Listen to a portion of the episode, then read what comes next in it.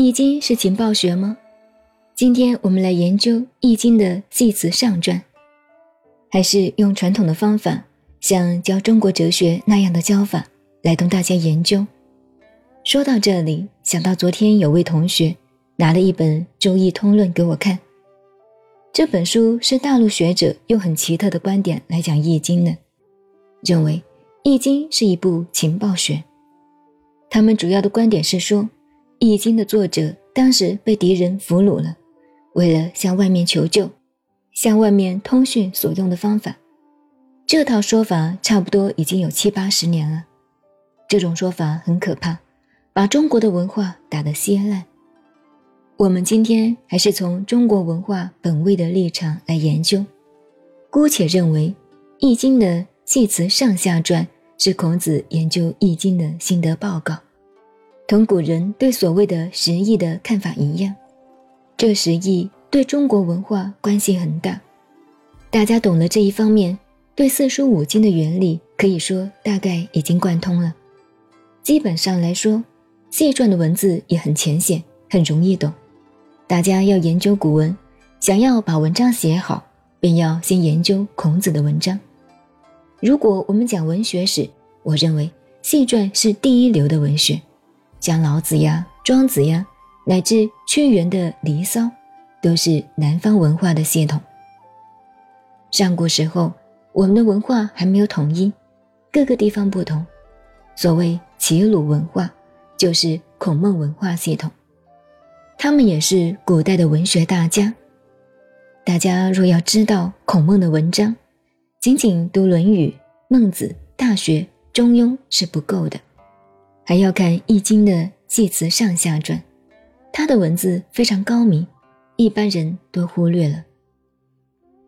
天尊地卑，乾坤定矣。卑高以成，贵贱位矣。动静有常，刚柔断矣。方以类聚，物以群分，吉凶生矣。在天成象，在地成形，变化现矣。这一段就文字上来看，大家很容易懂。很浅显，但是是不是真的懂了呢？在我的观念里，恐怕还差十万八千里呢。也可以说完全不懂。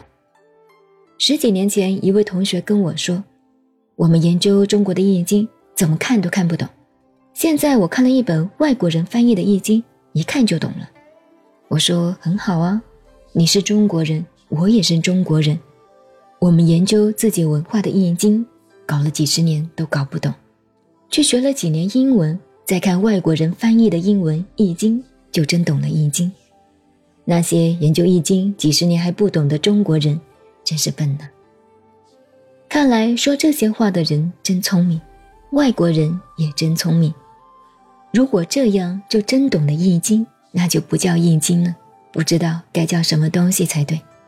这个意思大家知道吗？与我们不同文化系统的人研究我们另外一种文化系统，而能够达到极高度的认识和境界，很轻松就弄通了，这是不可能的。我们中国人很少读中国书，读了一辈子的书，连中国的文章还是写不通，这是老实话。所以，我们自己本身学自己的文化，想要把自己的文字写得好，都还做不到。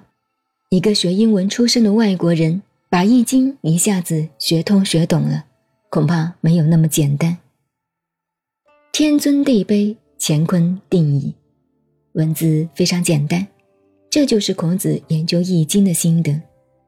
我们学《易经》，大家要知道，现在我们称《易经》为《周易》，《周易》是周文王整理的。另外还有两种《易经》，就是连山易。与归藏易，这三本易经统称为三易。连山归藏据说已经没有了，失传了。但是我们还是可以从下述里边看到一些。大家要研究连山易、归藏易，有一本书叫《易纬》，简单明了；还有一本书叫做《观朗易传》，或者也可以约略的看到一点影子。不过话虽然这么讲，真正研究起来却不简单。并不容易都能懂得。